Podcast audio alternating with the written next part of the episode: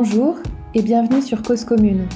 Vous écoutez Ainsi va la ville, l'émission dédiée aux pratiques urbaines contemporaines et aux réflexions autour de la fabrique de la ville. Aujourd'hui virtuellement avec Paul et Olivier. Bonjour à vous. Bonjour. Bonjour. En cette période de confinement, la radio s'est un peu réorganisée et nous enregistrons cette émission à distance, grâce à l'application Mumble et avec les moyens techniques de l'April que nous remercions au passage. Le thème d'aujourd'hui nous permet d'explorer d'autres formes de confinement urbain. Si l'émission s'intéresse souvent à la fabrique de la ville, aux espaces publics et aux métiers urbains, elle s'intéresse aujourd'hui aux manières d'habiter l'espace de la ville, de l'intérieur. Comment et avec qui habitons-nous nos lieux de vie? Habiter une ville, cela s'arrête-t-il à l'échelle de son pas de porte, de son quartier? Comment aborder le rapport de son propre quartier au reste de la ville? Et combien faut-il de voisins pour faire un monde urbain? Depuis nos appartements, nos chambres, nos immeubles et nos maisons, le cinéma, lieu par excellence du confinement sinon du voyeurisme, a souvent raconté l'expérience des espaces domestiques. On peut penser à Fenêtres sur cour de Hitchcock, intérieurs poignants des faubourgs romains chez Pasolini, aux appartements moscovites et aux maisons de bois chez Tarkovsky, aux appartements parisiens de Godard, Truffaut, Eustache et Rivette, ou encore aux chambres colorées et aux banlieues résidentielles de Romer. Plus récemment, les séries télévisées, de The Wire au Bureau des légendes, nous font partager la vie domestique de leurs personnages de citadins, tout en s'invitant dans la nôtre. D'autres, enfin, comme les films noirs, ont élargi la perspective pour aborder les relations avec la grande ville et sa géographie tourmentée, celle que traversent des inconnus et des étrangers, et tous ces anonymes que l'on croise, que l'on connaît du regard, mais pas davantage. Pour parler de la variété de ces relations et de ces usages, depuis nos intérieurs confinés, nous avons invité aujourd'hui Nicolas Tixier, Bonjour Nicolas. Bonjour. Tu es architecte, tu enseignes à l'École nationale supérieure d'architecture de Grenoble et surtout tu as un goût particulier pour le son puisque tu es chercheur au laboratoire AAU dans l'équipe Cresson, le centre de recherche sur l'espace sonore et l'environnement urbain que tu diriges depuis 2018 et qui consacre depuis euh, bientôt 30 ans d'existence, ou 40 ans, tu vas nous le dire, ses études et ses travaux aux questions d'ambiance et en particulier d'ambiance urbaine. Enfin, tu es aussi un grand amateur de cinéma et depuis 2009, tu présides la Cinémathèque de Grenoble. Une première précision sur, euh, un mot sur le Cresson peut-être? Oui, ben le, Cresson, c'est une équipe de recherche qui, qui, a, qui, a, fêté ses 40 ans l'année passée et euh, qui a été créée en 79 par un philosophe, Jean-François Augoyard, et un acousticien, Jean-Jacques Delettré, dans l'idée que pour aborder la ville, eh ben, il fallait croiser les sciences humaines et, euh, on va dire, les sciences de l'ingénieur. Et puis, ben, ils ont fait ça avec des étudiants en architecture. Et hum, du coup, le laboratoire euh, est né comme ça, en travaillant beaucoup sur l'ordinaire sonore, c'est-à-dire cette euh, bande son du quotidien que l'on a en permanence, de fait. Puis après, en passant du travail sur le sonore au travail un peu plus large sur, sur les ambiances, que ce soit les ambiances de l'habité, les ambiances d'une rue, d'un quartier, d'une ville, voire d'un territoire voire peut-être même d'une condition contemporaine, peut être abordée par cette, notion un peu étrange qui est celle de la notion d'ambiance. Merci Nicolas, tu as choisi un peu de, mener cette émission avec nous euh, autour de trois chapitres, trois extraits euh, cinématographiques. Pour commencer ce, cette première, euh, ce premier tour des, intérieurs de la ville depuis l'intérieur, tu nous as choisi un extrait du couple témoin. Est-ce que tu peux nous présenter un peu ce film avant qu'on en écoute un extrait sonore? Oui, le, le, couple témoin, c'est un film de 1976 d'un réalisateur qui s'appelle qui s'appelle William Klein et qui est beaucoup plus connu pour son travail de photographe en fait euh, que pour son travail de cinéaste. Mais il a réalisé trois quatre films absolument formidables, dont celui-ci, Le couple témoin, euh, qui évidemment euh, euh fait un clin d'œil à l'idée de l'appartement témoin. C'est euh, une idée qui est comme un loft story avant l'heure, puisque euh, pour concevoir des immeubles et des appartements en grand nombre, on est dans une 70, donc encore dans la période des grands ensembles, le début des villes nouvelles, et euh, se poser la question de est-ce qu'on, si on étudiait très très bien la vie d'un couple, est-ce qu'on serait capable de concevoir des appartements parfaitement adaptés pour eux, qui les rendraient heureux? Alors voici un peu cette utopie euh, qui était saisie euh, au même moment en fait où les constructions se faisaient. Bien, Jean-Michel et Claudine, vous savez pourquoi vous êtes ici. Nous allons créer un centre urbain pilote. un CUP conçu pour que ses habitants soient satisfaits. Vous avez donc été choisi comme les usagers types de l'an 2000. Nous voulons connaître en fait vos désirs, vos angoisses. Nous voulons mesurer le coefficient d'intégration de votre personnalité sociale de base. Je pense que vous ferez tout pour nous aider et ce faisant, vous aiderez vos concitoyens, vous aiderez la France. Qu'est-ce qu'il fout? Voilà. Pardon, excusez-moi. J'étais parti chercher un plan, vous voyez, c'est bien celui-là. Hein? Ouais. On peut y aller, c'est par là. Venez, excusez-moi toute ma tête. Venez, entrez. Appartement témoin. Voilà, salle de séjour, hein, ici, euh, cuisine, pardon. Voilà, venez, c'est par là. Hein? Je passe devant. Venez, entrez, Claudine, Jean-Michel. Oui, venez, c'est la salle de séjour. Alors, comme vous pouvez voir, c'est encore un petit peu le chantier. Hein mais demain, vous aurez tous vos meubles. Bon, et, les chiffres, là, c'est pour les... Ah, ça, c'est des repères. Ah. Bon, je vais chercher le... Eh ben voilà. Marque avec des meubles. Murs. Ils sont bien fait de le mettre, hein. Ah, ça m'énerve ce truc, j'ai l'impression d'avoir des couches. non, attends, tu vas voir. Attends, j'arrive, regarde. C'est très chic. Regarde. Ah, ah, ah. J'ai sonné, vous avez pas entendu? Je vous apporte votre dîner. Je peux vous aider? Non, ça va très bien, asseyez-vous. Le gaz ne sera raccordé que demain. Ensuite, vous ferez votre cuisine vous-même. Eau, vin.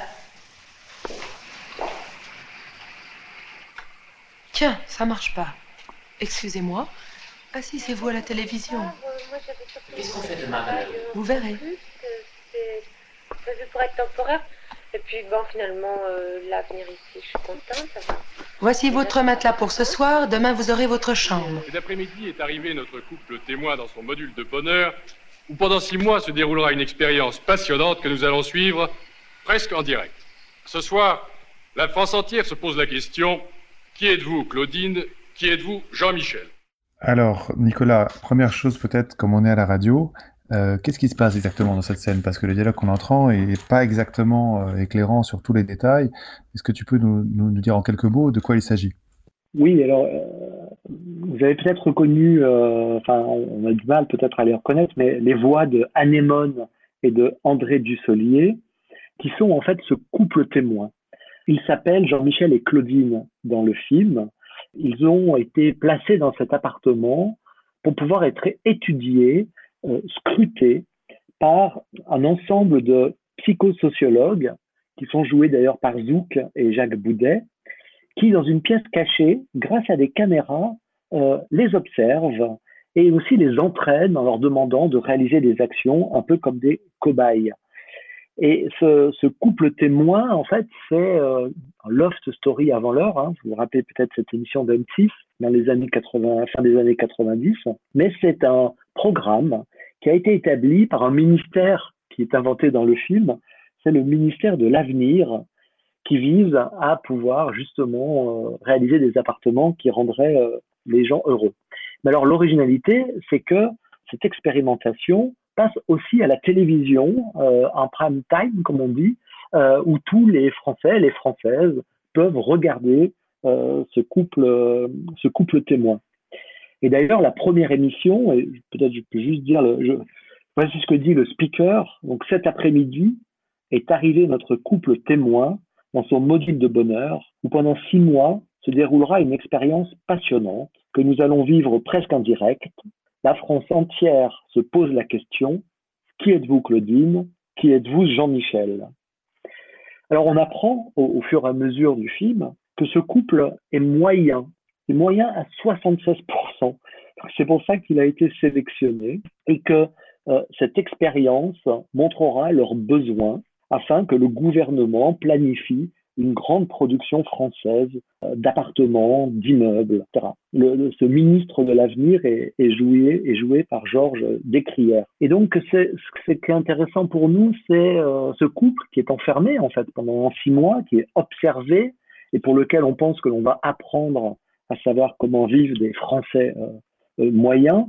Ce qui est très intéressant, c'est que le film est tourné au moment même en fait où se construisent par milliers des appartements. Le cinéma a été capable de, mettre en critique, de mettre en débat en fait les productions contemporaines d'architecture on a peut-être plus de mal à imaginer ce genre de film aujourd'hui sur ce qu'il se passe euh, pour nos villes. Euh, mais les années 70 étaient extrêmement fertiles de films qui travaillaient justement euh, sur, sur ces éléments-là. On peut, enfin, vous connaissez peut-être un, film aussi qui va jusqu'à la démolition de l'habitat, qui est le film Thème Rock de Claude Faraldo avec Michel Piccoli, et puis euh, d'autres films, on pourrait parler aussi des Gaspard de Pierre Tchernia, où là euh, il s'agit d'écologistes euh, qui décident d'habiter sous terre dans Paris, puisque le Paris des grands travaux est devenu invivable.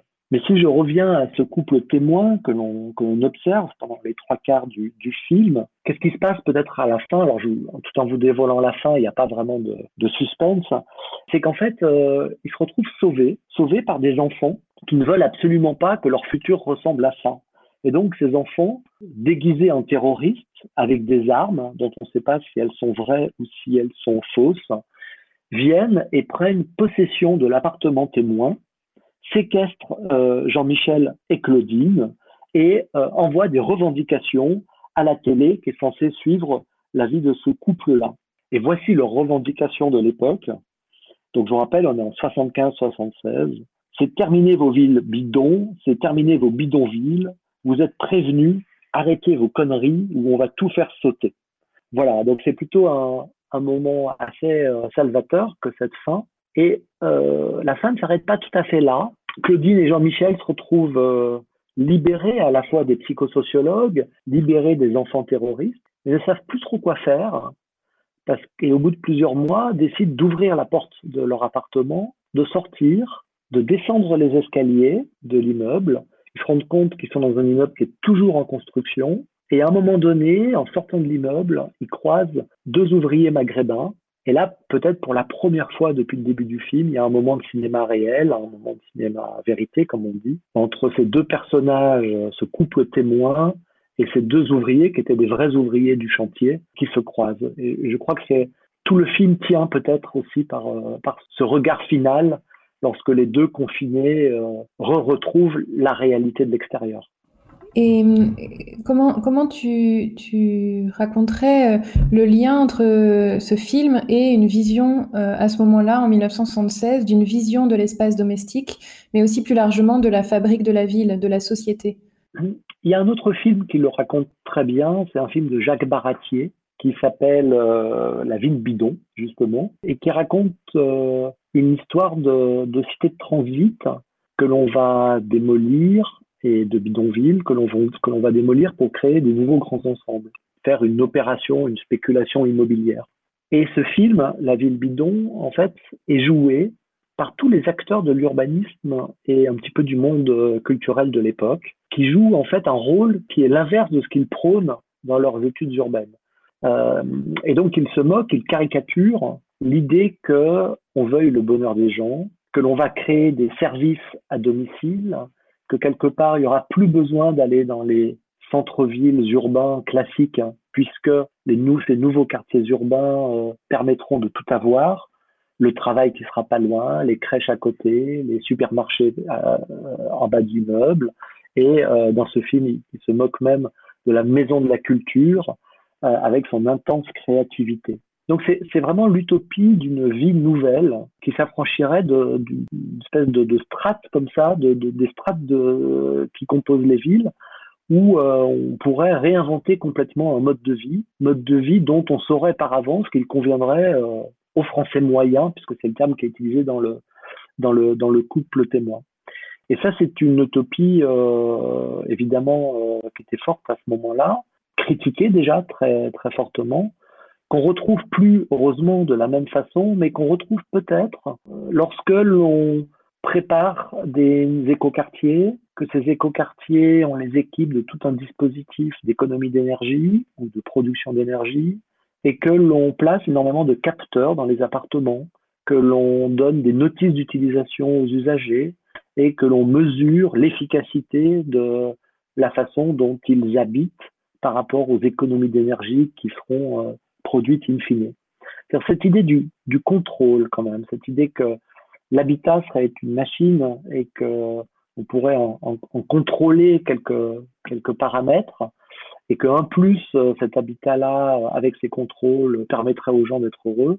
Bon, bah, c'est une, vieille histoire, hein, une vieille histoire de l'habitat, mais je crois qu'il n'est jamais fini.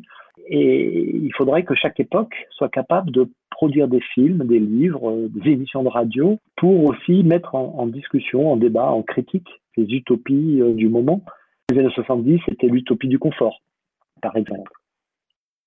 À propos de, mise en critique, euh, la fin du film que tu évoquais avec cette rencontre entre le couple moyen euh, qui est donc qui est donc confiné dans cet appartement témoin euh, et euh, les, les, deux ouvriers qui, qui étaient là pour pour construire l'immeuble. Cette cette rencontre me fait penser à un dessin de Bruno Ida Sagues qui parle de à quel point il y a une sorte de romantisation actuellement euh, du, du, confinement et que ce, confinement et chacun qui se retrouve un peu chez lui, un peu tout seul, un peu à, se retrouver avec lui-même, euh, ne se fait qu'au prix euh, de, euh, bah, de plein d'autres gens qui eux ne peuvent pas être confinés parce qu'ils ont ont un travail qui, qui, leur suppose de continuer à, à, sortir chez eux. Donc si je décris le dessin, c'est une coupe d'un immeuble et d'une rue où on voit dans les dans les immeubles à l'intérieur des immeubles une dame qui s'occupe de ses enfants, euh, une vieille dame qui, est toute seule chez elle, euh, quelqu'un qui est derrière son ordinateur et qui euh, se met en scène derrière son ordinateur avec des projecteurs, plusieurs personnes au balcon qui font des selfies, un qui joue du violon, les autres qui regardent. Donc ça, c'est dans les étages. Et on voit au rez-de-chaussée, euh, dans la rue, tout un monde de gens qui livrent, qui euh, sont euh, des livreurs à vélo, qui sont des éboueurs, qui sont des, des policiers qui, qui, qui maltraitent des, ce qu'on imaginait des SDF. et donc ce, ce, dessin qui montre en fait voilà, des, des dichotomies, de différences assez criantes entre ceux qui ont accès un, un, appartement confortable qui peuvent donc se confiner tranquillement euh, et euh, bah, tout le, le, reste de la société qui euh, sur les dessins peut-être enfin sont, sont, en tout cas plus nombreux euh, qui eux bah, doivent continuer et, et, mener une vie finalement assez euh, assez difficile particulièrement particulièrement en ce moment. Cette différence entre le l'appartement témoin du français moyen et euh, les bidonvilles aussi présentes euh, dans, le, dans le film en quelque sorte. Oui, on, subit aussi beaucoup d'injonctions sociétales hein, sur la façon d'occuper notre temps, euh, d'être des, bons habitants, d'être créatifs, etc. Parmi les, dans les tout premiers soirs où les applaudissements se mettaient en place, j'habite à Grenoble et je suis sorti 10 minutes avant 20 heures pour enregistrer la rue, on peut dire, et, euh, et, dans la rue, en fait, euh, à 20 heures, euh, passaient presque uniquement des livreurs. C'est-à-dire, alors, et puis des livreurs avec des mobiles tous grands. Il y avait des vélos, il y avait des trottinettes électriques, il y avait des, je sais plus comment ça s'appelle, mais c'est ces appareils électriques à, deux roues. Tout, tout ce monde, toutes ces livraisons passaient absolument en silence, quasiment. Et à un moment donné, il y a eu les applaudissements, qui évidemment étaient plutôt pour les infirmiers et les infirmières. On était au tout début du confinement. Mais je voyais les livreurs traverser les rues et tous les gens au-dessus qui applaudissaient. Et j'avais la sensation, je crois qu'ils avaient la sensation, qu'ils étaient aussi applaudis. C'est-à-dire qu'en fait, ils étaient comme. Euh, enfin, c'était eux aussi qui étaient applaudis. Je trouvais cette, euh, ce, moment-là très, très beau, très, très chaleureux, en fait. Euh, de voir tous ces jeunes, enfin, vous les voyez, hein, tous les, les livreurs assez, assez équipés, avec ces, ces nouveaux véhicules euh, électriques qui font plus de bruit du tout, qui d'un seul coup traversaient cette avenue où tout le monde applaudissait. Voilà, c'était eux, c'était eux quelque part qu'on applaudissait. Merci beaucoup, euh, Nicolas. On arrive au terme de notre première séquence déjà. On, va enchaîner sur un intermède sonore que tu as choisi et qui peut-être nous met en rapport justement, euh, si on veut trouver une transition avec ce qu'on vient d'évoquer, puisque l'appartement témoin de le film de William Klein, d'une certaine manière, on peut imaginer qu'il renvoie euh, non pas justement à, un confinement témoin uniquement, mais aussi peut-être à une sorte de prototype du studio de cinéma. Et dans le, générique qu'on va entendre, où la musique qui fait écho au générique de la série Weeds qu'on va entendre. Euh, le, titre du morceau, c'est Little Boxes. Est-ce que tu pourrais nous en dire un tout petit mot euh, pour, pour l'introduire? Oui, Weeds, c'est une, très belle série qui a un générique euh, formidable puisque c'est un, un travelling euh, qui commence à, qui est aérien et puis euh, qui termine après dans les rues et qui filme une espèce de banlieue, de, de suburb californienne sans fin où toutes les maisons se ressemblent. Mais alors, plus le générique avance, plus on se rend compte que toutes les voitures se ressemblent. Et plus le générique avance, plus les joggeuses se ressemblent, plus, plus les enfants se ressemblent. Et donc, ce, cette Little Boxes, qui est euh, composée par euh, Malvina Reynolds, pose, vraiment la question en fait du même et du différent. C'est-à-dire, est-ce que c'est grave d'être les mêmes? Mais on sait très bien quand on voit la série que les différences sont, très fortes euh, à l'intérieur de, ces, quartiers où juste la question de la drogue, la question des, histoires amoureuses, des, du sexe, des histoires de police, etc montre que on, on, est de loin pas tous, euh, pas tout le même qui se, qui se répète. Ce qui fait tout le sel d'une série télévisée, on écoute. Little boxes on the hillside, little boxes made of ticky-tacky, little boxes on the hillside, little boxes all the same. There's a pink one and a green one and a blue one and a yellow one and they're all made out of ticky tacky and they all look just the same. And the people in the houses all went to the university where they were put in boxes and they came out all the same.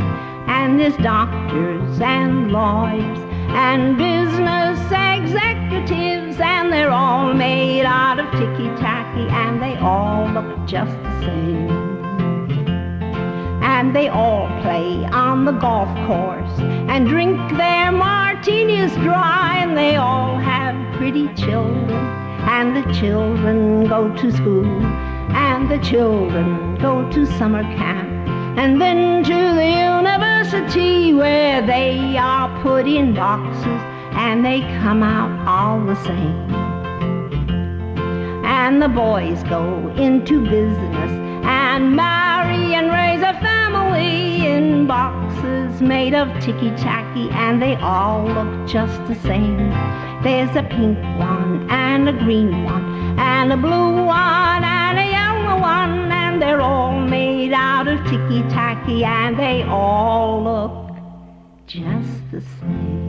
Alors, on, est toujours dans Ainsi va la ville, vous êtes sur Cause Commune, et, nous avons aujourd'hui comme invité Nicolas Tixier qui nous parle de confinement cinématographique à travers différents supports, à travers différents lieux, différents contextes géographiques et différentes traditions, on pourrait dire culturelles, puisque le deuxième extrait que tu as retenu, c'est un extrait du film Smoke de Paul Auster et Wayne Wang, qui date de 1995. Alors Smoke se déroule à New York, dans un quartier de New York qui s'appelle Brooklyn en particulier, qu'on va peut-être écouter euh, l'extrait sonore euh, avant de, te demander de, nous le décrire, mais il faudrait juste dire en, en un mot qu'il ne s'agit pas tout à fait justement d'une situation de, de, confinement, mais ici de, du portrait en fait d'une sorte de micro-quartier, hein, à l'échelle d'un tout petit quartier. Donc ça, c'est toi qui vas pouvoir nous en parler, mais il ne s'agit pas d'un enfermement, effectivement, au sens euh, physique strict. On n'est plus dans un intérieur qui était celui de la première partie d'un appartement, mais plutôt euh, dans une forme de,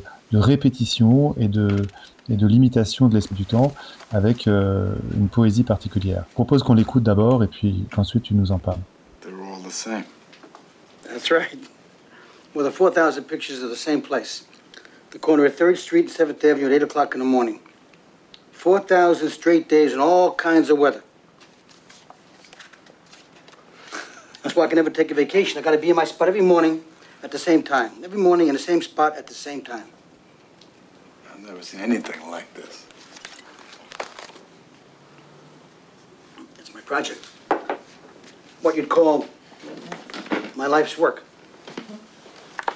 It's amazing. I'm not sure I get it, though. I mean, uh, what, was it that gave you the idea to do this project? I don't know. It Just came to me. It's my corner, after all. I mean, it's just one little part of the world, but things take place there too, just like everywhere else. It's a record of my little spot. Kind of overwhelming.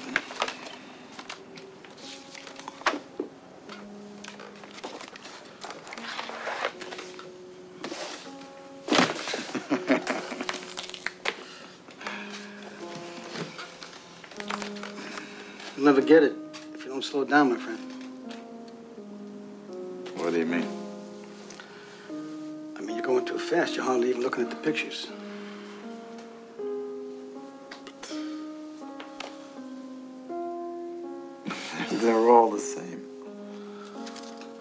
The same, but each one is different from every other one.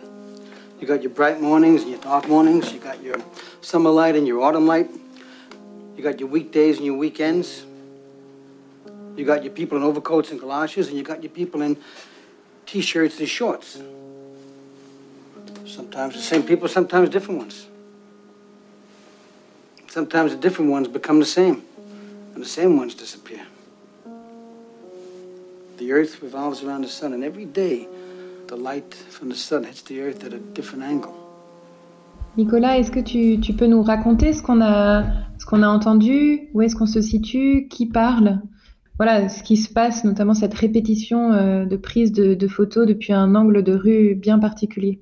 Oui, l'idée c'était que c'est vrai que cette période de confinement que, que l'on vit euh, fait qu'on s'intéresse à aussi tout simplement ce que l'on voit depuis chez soi, depuis sa fenêtre ou depuis son palier ou depuis son balcon. Euh, cette espèce de, de, d'observation du quotidien répétée. Ça a été réalisé d'un point de vue fictionnel, hein, très fortement avec ce film Smoke. Donc c'est, l'histoire d'un écrivain qui s'appelle euh, Paul euh, Benjamin, qui habite ce quartier de Brooklyn et qui un soir rentre dans un bureau de tabac qui est en train de fermer.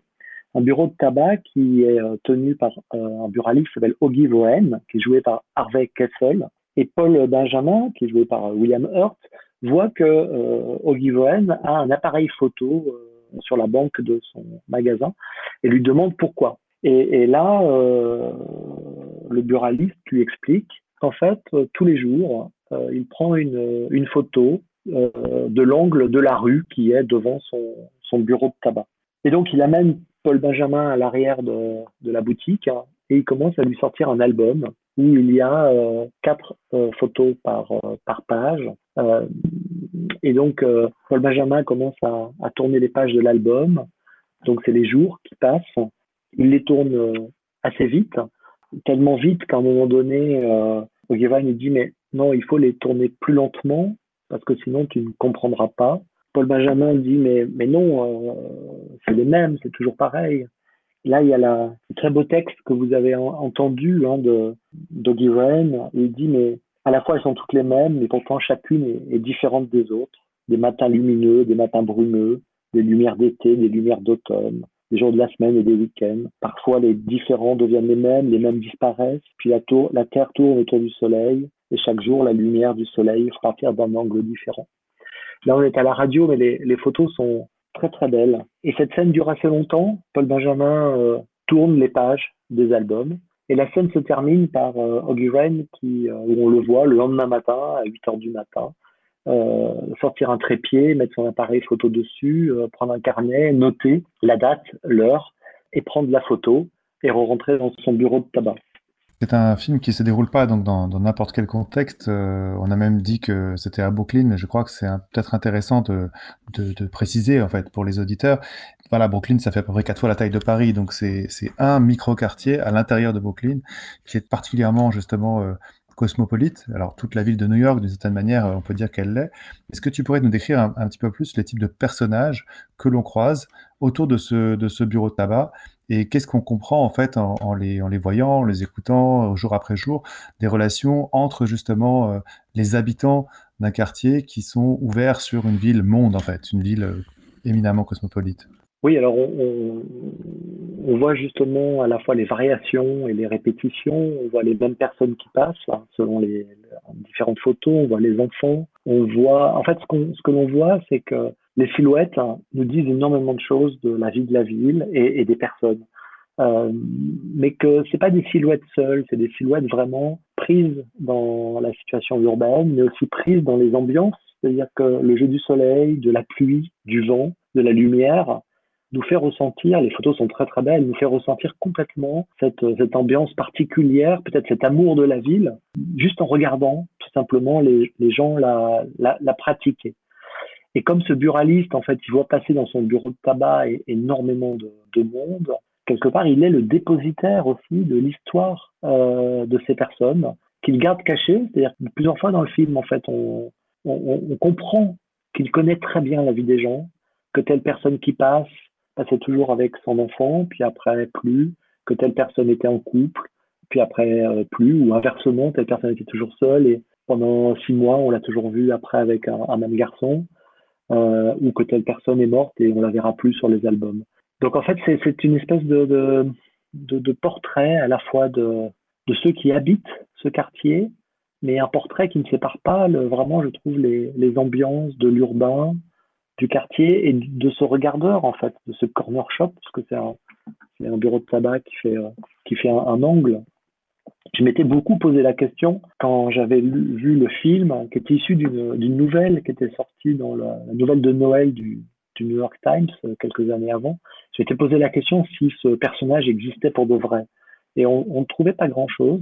Mais un jour, je suis tombé sur un, un photographe qui s'appelle euh, Camilo José Vargara, il a un site web qui s'appelle euh, The Invisible City. Et en fait, ce photographe, c'est le buraliste Ryan. Il passe, et depuis 30 ans, il photographie les angles de rue euh, à New York, mais pas que, pas que les angles de rue. Il a un travail qui essaye de regarder euh, comment est-ce qu'on voit passer le, temps euh, à travers l'évolution des photos.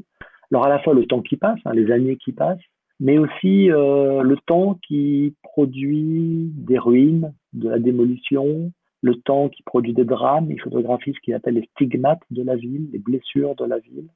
Cet exercice de, reconduction en fait du, regard régulier, euh, beaucoup de gens l'ont fait. On, trouve aussi une autre expérience en France qui malheureusement on ne peut pas la voir. C'est le, cinéaste et critique André S. Labarthe qui euh, une fois par an, depuis 1982, filme un coin de rue à Paris, le coin de la rue Ramet et de la rue Custine, où avec une, une caméra 16 mm, avec juste un chargeur, ce qui représente à 120 mètres une dizaine de minutes, c'est un plan de, cette rue-là. Et il n'a jamais développé. La pellicule, les pellicules n'ont jamais été développées. Il a arrêté l'exercice en 2012 et euh, il est mort là, il n'y a, pas très très longtemps. Donc voilà, cet, exercice de, reconduction comme ça, de photographique, reconduction vidéographique, enfin filmographique, en fait, fascine. On peut comme ça trouver beaucoup d'expériences d'observation du quotidien.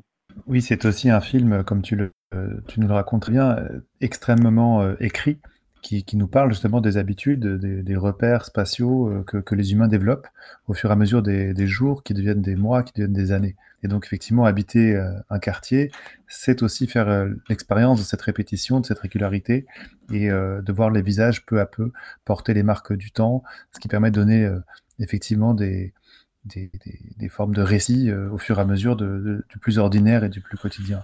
Donc cette petite scène urbaine, elle joue un peu le rôle d'un théâtre dans, cette, euh, dans ce film. Alors, pour euh, revenir à notre, notre sujet, justement, on pourrait se demander euh, s'il n'y a pas une forme de, alors, de confinement, c'est peut-être excessif, mais de limitation des, perspectives. Est-ce que tu serais d'accord pour dire ça sur, sur ce, récit-là? Dans quelle mesure est-ce que finalement il nous renvoie à une intériorité On est dans la ville, mais en fait, quelque part dans la ville, dans, dans l'ultra local. Est-ce que tu le vois comme ça ou est-ce que c'est différent la perception que tu as de ce film? Ah, je, crois que je le verrais différemment. Il me semble que, euh, alors que ce, ce, buraliste en fait s'interdit de prendre des vacances pour ne jamais rater une, un matin où il pourrait prendre une photo, donc quelque part il est prisonnier à la fois de son bureau de tabac et de son dispositif. Mais euh, pour lui, le, monde est à, à, la portée du regard, c'est-à-dire que euh, c'est la façon dont il construit sa perception qui lui ouvre, enfin qui le déconfine, qui lui ouvre euh, la compréhension du monde. Et peut-être que c'est euh, le moyen aussi de, s'émanciper pour lui. Cette, cette, capacité en fait de, porter un regard ou une écoute sur les choses, c'est peut-être aussi une façon de vivre différemment un quotidien dans sa répétition et peut-être aussi dans ses injustices, ses difficultés, etc. C'est-à-dire que peut-être que c'est une, une, forme d'infrapolitique pour moi de porter un regard qui est à la fois affectueux, fictionnel, parce que tout s'invente à partir de ce que l'on regarde, et en même temps, c'est peut-être se donner la possibilité de d'échapper à sa situation, tout en restant physiquement en fait dans, dans le même lieu. Euh, J'imagine qu'il y a des beaucoup d'expériences comme ça de personnes qui se retrouvent euh, à ne pas pouvoir bouger, sans même parler de prison, j'avais lu une, un, travail sur euh, un lieu d'accueil des, SDF ou des gens qui n'avaient pas de, qui avaient pas d'endroit où aller le soir. Et euh, il, y avait des, il y avait des petits espaces pour dormir, etc. Enfin, tout ça était plutôt pas terrible, mais chaque micro-chambre chaque, avait accès à une espèce de, passerelle, en fait, où les gens allaient, et de cette passerelle-là, on pouvait s'accouder et laisser euh, flotter le regard au loin. Et en fait, qu'importe la, la, taille de la chambre derrière, qu'importe euh, presque sa condition, parce qu'à un moment donné, on a cette possibilité-là, en fait, de voir un peu plus loin, de laisser flotter son regard, de d'aller à la recherche, de traverser un paysage qui est devant soi un peu différemment. Quelque chose qui m'a toujours fasciné, c'est-à-dire que la saisie d'une situation, la saisie d'un lieu, dépend tellement de la façon dont on construit sa présence, son regard, mais aussi comment des lieux rendent ça possible et peut-être que d'autres ne le rendent pas du tout.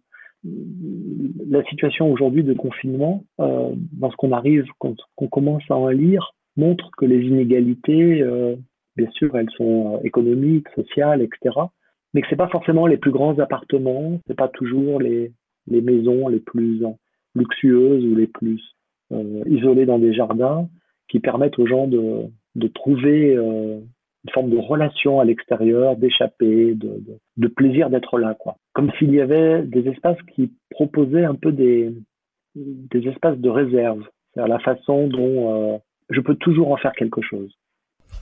Est-ce que pour terminer ce, second chapitre, est-ce que tu dirais que cette scène et a fortiori ce film racontent un, rapport particulier entre ce qui serait l'espace habité, l'espace privé et un espace plus, commun, en tout cas euh, peut-être public? Oui, c'est vrai que aujourd'hui, on voit bien que la séparation espace public, espace privé, euh, pour plein de choses, ne marche pas. D'ailleurs, au début, on a commencé à parler du sonore. Le son s'arrête pas aux frontières des espaces publics et des espaces privés. Et euh, ça, aussi, ça, ça, le rend intéressant dans l'étude urbaine. Et, et, cette idée des communs, du commun, d'espace commun, euh, arrive assez fortement en ce moment euh, et bien sûr est, est présent éternellement dans, la fabrique des villes. Il y a, une autre notion que j'aime assez bien, moi, c'est une notion euh, d'un anthropologue, euh, c'est la notion qui s'appelle, euh, ah ça j'ai perdu son nom, euh, la notion, c'est la notion de communitas. La notion de communitas, c'est l'idée qu'à un moment donné, on est dans un endroit ensemble et quelque part, on est une communauté de fait on est une communauté de fait par rapport à une situation, mais que la situation changeant, eh bien la communauté se, se dissout, c'est-à-dire qu'elle n'a pas forcément à rester. Et euh, cette idée de communitas, euh, je, la, trouve intéressante puisque c'est un peu la ville, c'est-à-dire qu'on peut faire partie d'un, on peut se retrouver tous ensemble, enfin on peut se retrouver dans un carrefour, dans une place publique, chacun avec ses propres univers, ses propres raisons d'être là, ses propres destinations pour demain, mais à un moment donné, on appartient bien à quelque chose de commun. Et peut-être même des actions peuvent se dessiner en commun lorsqu'arrive quelque chose qui vient perturber le, le, quotidien de la situation urbaine. Euh, je vous propose euh, d'écouter le deuxième, euh, la deuxième pause musicale de cette émission qui est donc euh, Satan, Your Kingdom Must Come Down de Robert Plant. On se retrouve ensuite sur Cause Commune pour la dernière partie d'Ainsi va la ville.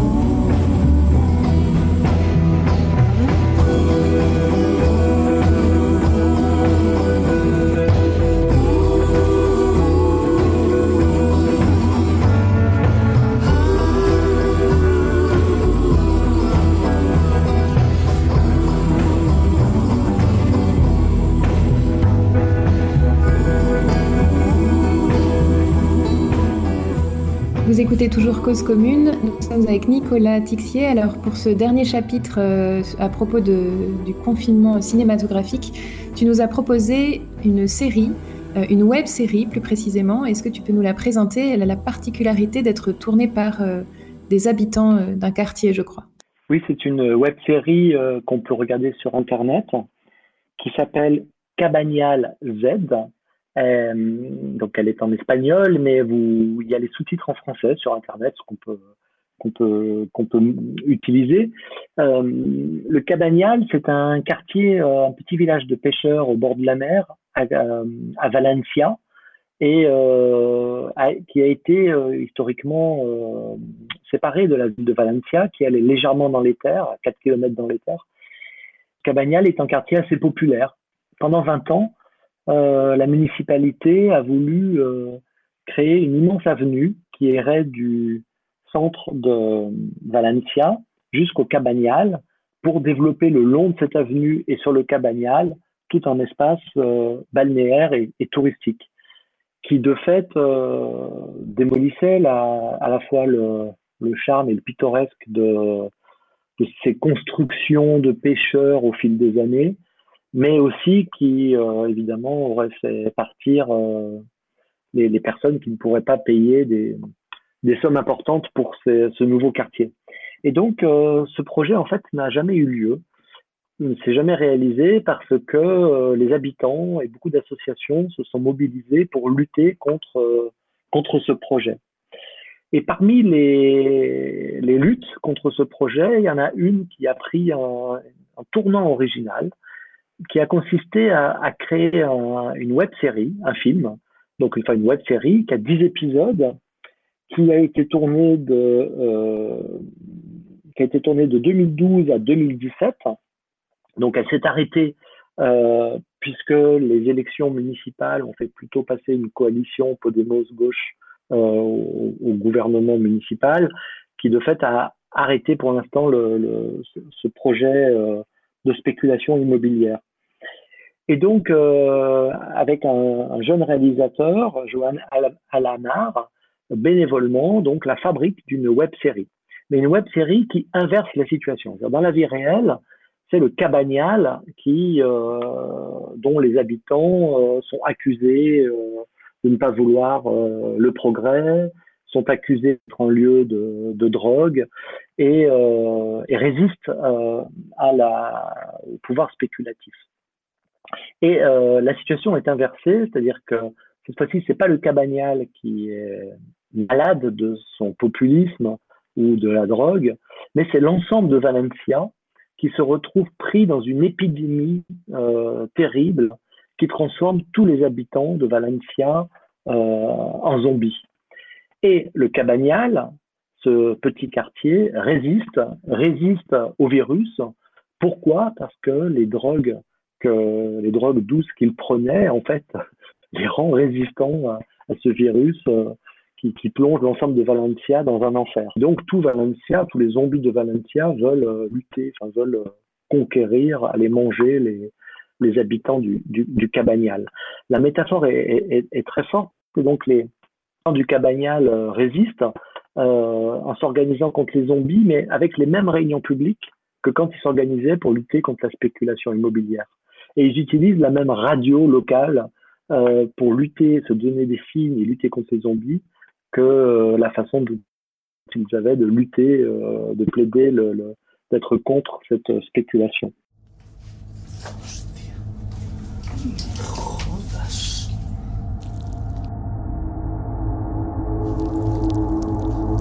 Se mueve, se mueve esa mierda, se mueve.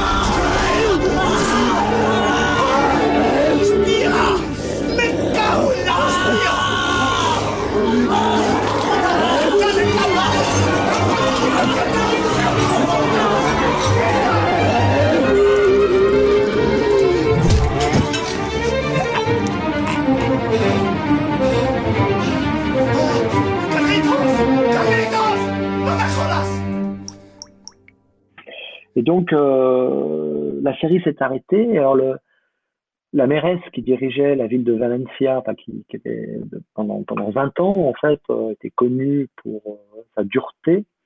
Et donc, elle était représentée dans la série, d'ailleurs, par une, terrible, une terrible zombie qui mangeait le, le sang des jeunes vierges. Et voilà.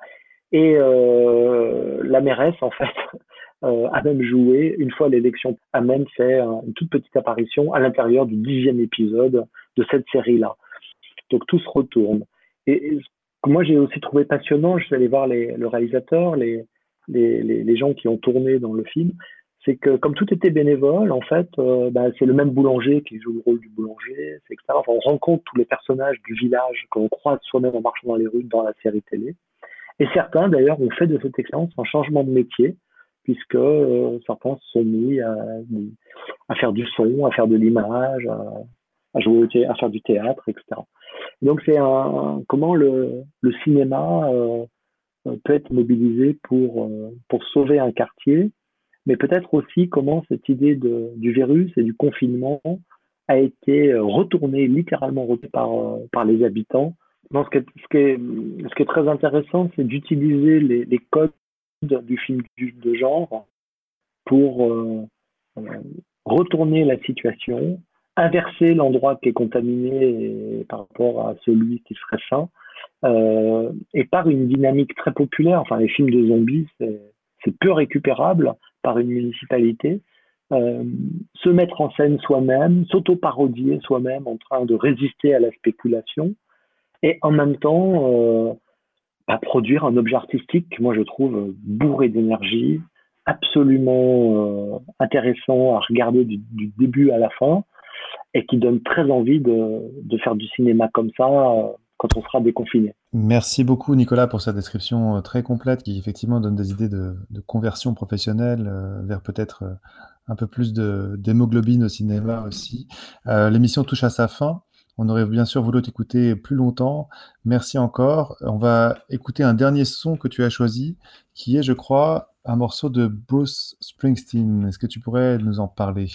Oui, c'est un morceau très connu hein, de Springsteen qui est Angry Earth, euh, tout simplement parce que c'est l'occasion de citer une autre série télé d'un immense euh, réalisateur de série télé qui est David Simon. Cette série euh, s'appelle Show Me a Hero.